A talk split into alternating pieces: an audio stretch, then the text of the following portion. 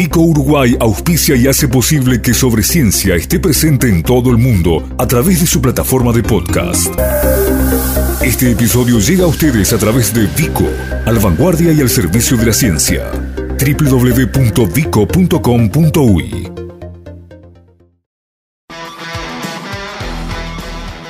Último tramo de este programa especial de Sobre Ciencia en el que estamos hablando de cannabis, de cáñamo, estamos hablando de aplicaciones de todo tipo y volvemos a hablar de aplicaciones vinculadas en el ámbito de la salud, pero en este caso en una etapa de investigación, en una etapa eh, primaria, si se quiere, que arranca en los laboratorios, arranca en modelos y en definitiva trata de seguir un camino que puede, si todo sale bien, desembocar en un futuro en algún tipo de aplicación vinculada a la farmacéutica o a tratamientos de salud. Es un gusto mm, contarles y anunciar a través de esta entrevista que en nuestro país también se está generando conocimiento de primera calidad y que se hace a través de alianzas entre los públicos y los privados. Eh, le agradecemos mucho a la doctora Inés Carrera, eh, de Facultad de Química, coordinadora y corresponsable de este proyecto Alianza Alianza para la Innovación, Cannabis y Autismo, Caracterización, Extracción y Efectos en Modelos Animales y Celulares, nombre formal.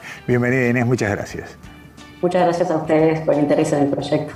Un proyecto que, eh, y esto tiene que ver con algo de lo que hablamos en la primera parte sobre ciencia, tuvo que sobrellevar algunos temas eh, legales, temas de, eh, de lo que surge de algo muy nuevo, porque en definitiva es esto, ¿no? A nivel mundo, el cannabis como objeto de estudio es relativamente reciente a partir de, legislaciones y regulaciones. Ustedes consiguieron entrar y además hacerlo en sociedad con privados. Exacto, este es un proyecto muy especial, em, eh, es un proyecto financiado por la Agencia Nacional de Investigación e Innovación, la ANI, eh, y una empresa, Chiron Life Sciences Uruguay, a través de esta herramienta, como tú bien mencionaste, de alianza, de, generar una alianza entre la academia y la empresa. En este caso, eh, la, alianza de la academia fue de dos instituciones, el Instituto Pasteur de Montevideo y la Universidad de la República, y surge del, interés de, esta empresa en evaluar si aceites producidos eh, eh, con extractos de, sus variedades de plantas de cannabis podían tener un efecto en modelos preclínicos de autismo. Eh, le explicamos a la gente, Inés, perdón, le explicamos a la gente cuál es la parte, qué define un modelo preclínico. Exacto. Como tú también mencionaste al, comienzo, esta es la primera etapa de la investigación. Es donde en este caso utilizamos modelos animales para poder evaluar estos, estos extractos y se hacen, como se llama, como se dicen, son modelos, son aproximaciones que podemos tener en el laboratorio a lo que es la complejidad de una patología humana, como en este caso es el trastorno del espectro, espectro autista. Entonces, existen modelos, eh, modelos animales, en este caso utilizamos dos tipos de modelos en, ratones, que tienen características comportamentales que se asemejan a, como decía, lo que es la, patología humana, pero que nos permiten en el laboratorio, nos permiten evaluar el efecto que puedan tener compuestos para poder revertir estas conductas. Está, bueno. Eh, participaron, como decías tú, eh, agentes públicos y privados, pero además se vincularon diversos centros de investigación, porque trabajaron conjunto eh, la Universidad de la República en más de una sede y el Instituto Pasteur de Montevideo. Exacto. Eh, la alianza se generó entre eh, la Facultad de Química, el Instituto de Pasteur de Montevideo, eh, y también hubo actividades en, una dependencia en el litoral norte de la, Universidad de República, el CENUR Litoral. Excelente. La facultad, la facultad de Química lo que, lo que hizo fue caracterizar estas variedades de plantas de cannabis caracterizar también los métodos de extracción de estos componentes de la planta y después estos extractos eh, fueron enviados al Instituto Pasteur para la realización de modelos murinos y también se utilizaron modelos celulares. Modelos murinos es cuando hablamos de roedores, ¿no? ¿Es correcto? Exactamente, exactamente. En este caso fueron, fueron, fueron modelos de ratones. Bien. Eh, estos compuestos que se caracterizaron en Facultad de Química, ¿qué particularidad tenían que tener? O sea, ¿qué se buscaba ahí? Bueno, eh, como, todos sabemos, la planta de cannabis produce eh, centenares de compuestos. Un grupo de estos compuestos son los cannabinoides. Y al día de hoy existen, eh, existen reportados más de 140 cannabinoides producidos por diferentes variedades de plantas de cannabis. Y de todos estos cannabinoides, la verdad que conocemos muy poco, muy poco de, algunos, los, efectos, los efectos, eh, la actividad biológica de estos compuestos. Y estos compuestos se producen a su vez en la planta como formas ácidas. Entonces, la planta no produce CBD o THC, que son dos cannabinoides muy conocidos, sino que produce el THCA y el CBDA, que se van a convertir a esas formas neutras, que llamamos THC y CBD, por distintos procesos físicos. Uno, por ejemplo, es la temperatura. Entonces, el potencial de los ácidos y los neutros también eh, se está viendo que es distinto. Entonces, eh, dependiendo de cómo extraemos esos componentes de la planta, tenemos la actividad de, cannabinoides ácidos, cannabinoides neutros, dando una mezcla, una, composición súper super, eh, compleja de esos, de esos extractos. Por eso es importante analizar eh, todos los componentes presentes, porque la actividad biológica va, a depender de, todos los componentes en ese, extracto. Entonces, en la Facultad de Química se caracterizó esas variedades que nos de plantas que nos proporciona la empresa, qué cannabinoides producían, se evaluaron el efecto de distintos métodos de extracción y se se, identificó, los, se identificaron los componentes, qué, cannabinoides y qué componentes había en esos extractos. Y después esos extractos se fueron para realizar los, los, ensayos, los ensayos biológicos. Está bien. las plantas que dieron origen a las muestras eran todas de origen nacional, había plantas de, eh, también de, que generadas en el extranjero. Eh, eso, eso recibimos de, la empresa. O sea, eso, la verdad que el, el origen exactamente no, no, no, no sé. Bien, y bueno, eh, generaron las sustancias, digamos, eh, generaron la materia prima para el estudio, como decías tú, esto fue al Pasteur, eh, ¿y qué se puede decir? Ustedes están en la etapa final, todavía no han terminado de presentar el último informe, pero ¿qué es lo que se puede decir hoy de, lo que ha sido el trabajo? Bueno, como cuento algunos, algunos resultados que, que hemos obtenido, eh, de la parte de, caracterización se, pudieron evaluar qué cannabinoides, qué cannabinoides estaban presentes en los extractos y se vio que el método de extracción afectaba realmente la, actividad biológica de esos extractos en modelos celulares.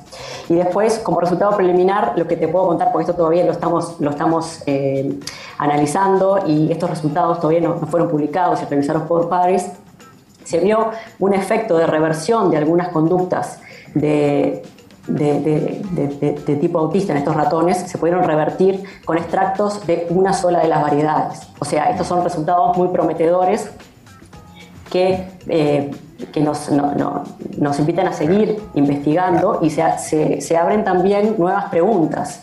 Eh, por ejemplo, tenemos ahora un modelo donde podemos llegar a revertir con un extracto muy complejo un extracto con muchísimos componentes y podemos ver cuál es el efecto, eh, si es necesario un componente o si son necesarios todos los componentes para tener, para tener este, este, este efecto. Y esto eh, eh, se, va a ver con, nuevos proyectos y con, más y mejor, mejor, mejor ciencia que podamos hacer.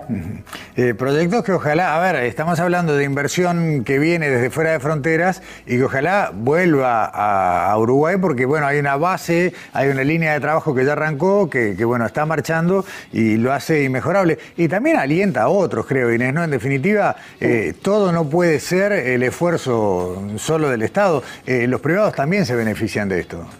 Sí, totalmente. Eso es algo, es algo que yo creo que es muy importante y ojalá esto, esto también invite a otras empresas a animarse a tener innovación y desarrollo eh, en, las empresas y aparte aprovechar lo que son los recursos humanos formados en Uruguay para poder generar conocimiento y poder, y poder ayudar al desarrollo de, problemas eh, o, o intereses que tenga la empresa en poder, en poder desarrollar eh, recursos humanos formados en Uruguay. Hay y, muy buenos, que están capacitados para resolver problemas.